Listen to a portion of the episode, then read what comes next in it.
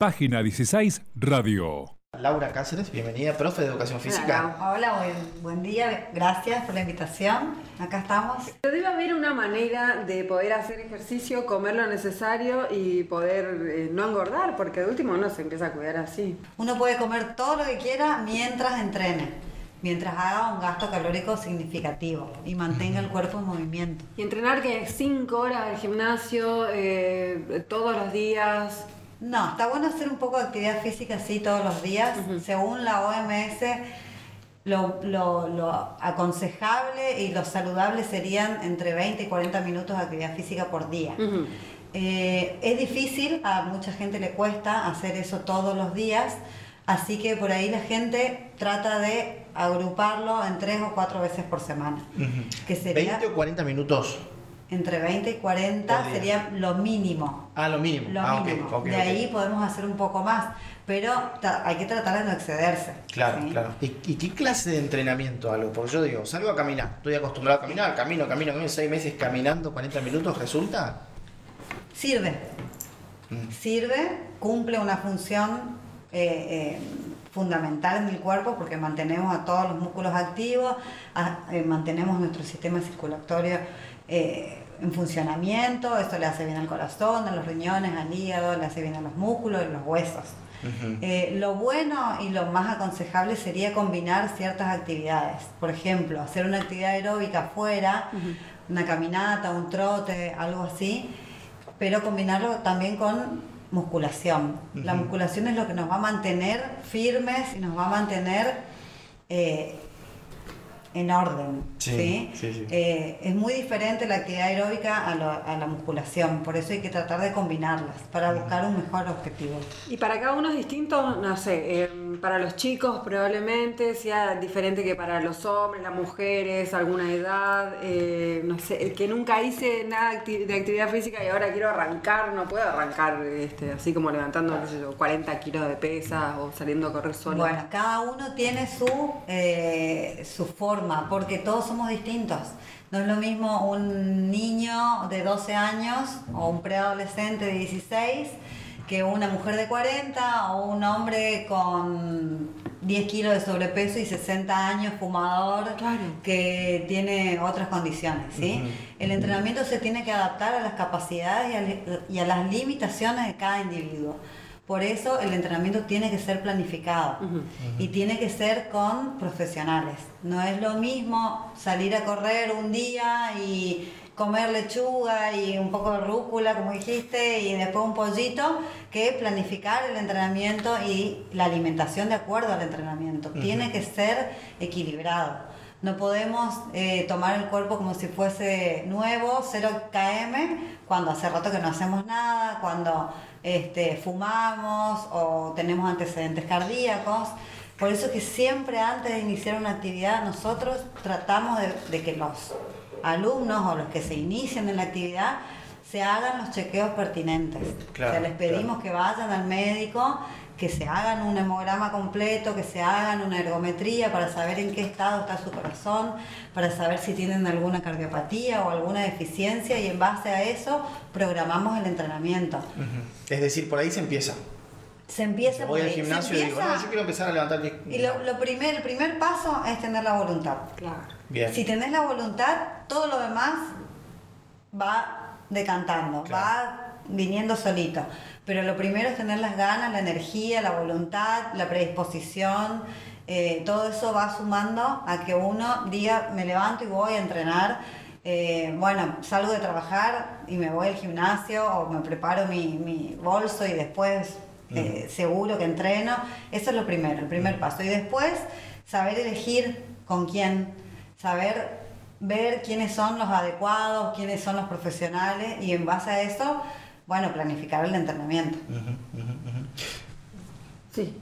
No, me, está preocupando tu. ¿Estás pensando en tu, rutina? Las zapatillas que compraste vos y las zapatillas de oferta. Las empezaste a usar. Las empecé a usar, sí, sí. Las blancas. Ya saliste a caminar. Sí, salimos, salimos. Están bastante manchaditas. Porque eh, ya estamos hoy, es 29 de noviembre. Eh, ¿Será que le bajo los 20 kilos para enero para ponerme el, la bikini? Eh. Porque por, por eso te vamos a empezar de a poco, vamos a empezar con, con objetivos a corto plazo. Ajá. Primero cumplamos la semana de entrenamiento. Que está mejor así porque uno se va Claro. sintiendo satisfactorio. Claro. Es, es un tema de hábitos también, Sí, ¿no? Porque por eso eh. decía, ¿cómo iniciarlo? Tengo toda la buena intención. Esta semana dije, wow, el lunes entreno, empiezo a entrenar, voy, qué sé yo, y me decís, no, tú tenés que hacer la ergometría, tenés que hacer... Yo quiero entrenar, quiero Vamos a empezar. ¿viste? empezamos a entrenar. Si tenés Sí. la, la predisposición, empezamos de Ajá. a poco, de manera cuidada, ¿sí? Ujú. Hasta que tengamos todos los estudios y podamos ver y, y tu Ujú. médico te diga sí, podés entrenar. Bueno, pero mientras tanto, ya que tenés todas la- las pilas y Sí. la energía, vamos a empezar con un entrenamiento, con un acondicionamiento de base. El, el profe que Sí. entrena tiene que evaluar la condición del alumno, saber en qué estado está y qué puede hacer.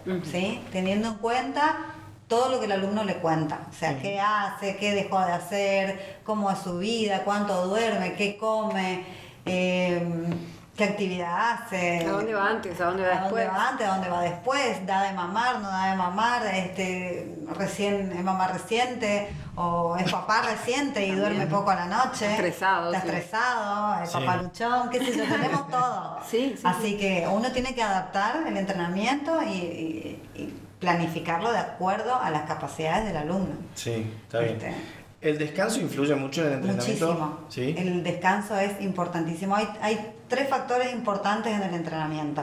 En realidad, en la vida normal de las personas. Eh, siempre les decimos a los alumnos, para que uno pueda ver resultados, son dos cosas fundamentales. La alimentación, un 70%, Ujú.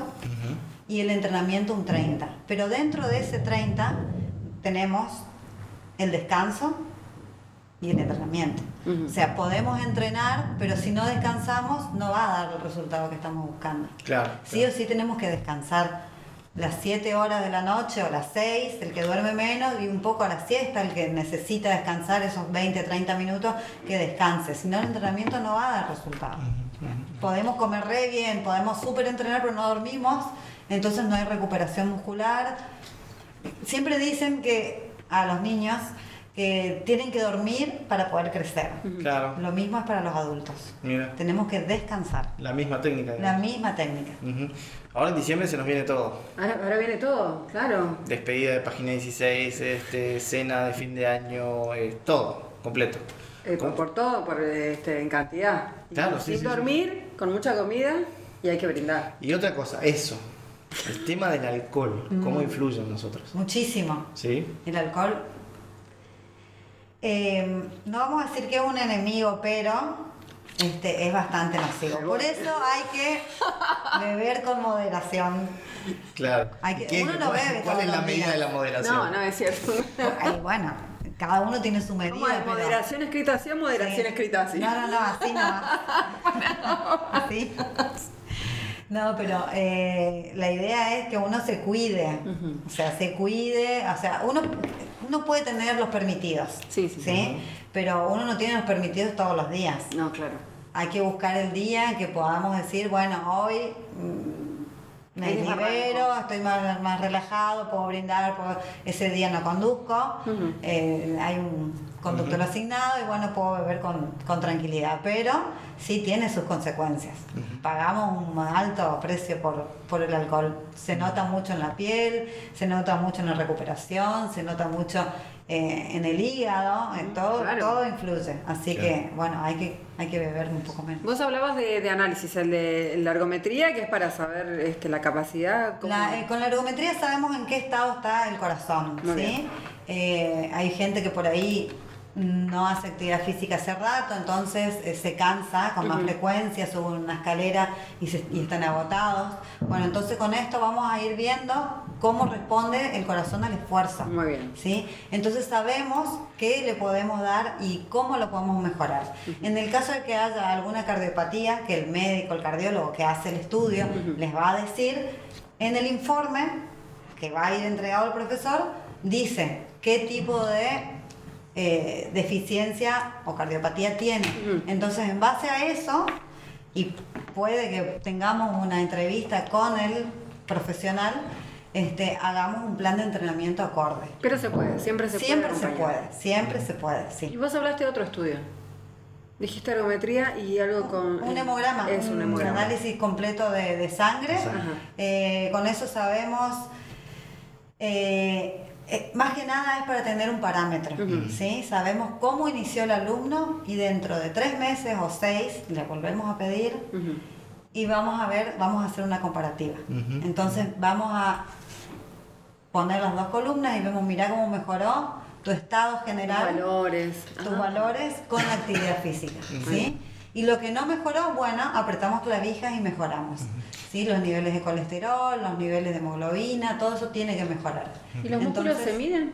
Los músculos se miden, se mide el, el porcentaje graso y con eso vamos a tener un antes y un después. Primero hay que encontrarlos. No, pero la grasa engorda. Los músculos estamos, estamos ahí. Algunos alumnos que lo solicitan, nosotros les hacemos un estudio de composición corporal. Ajá. Eh, medimos, tomamos pliegues con, con unos, con unas herramientas especiales Sí. y con eso le decimos cómo están de- a nivel muscular y a nivel de porcentaje graso.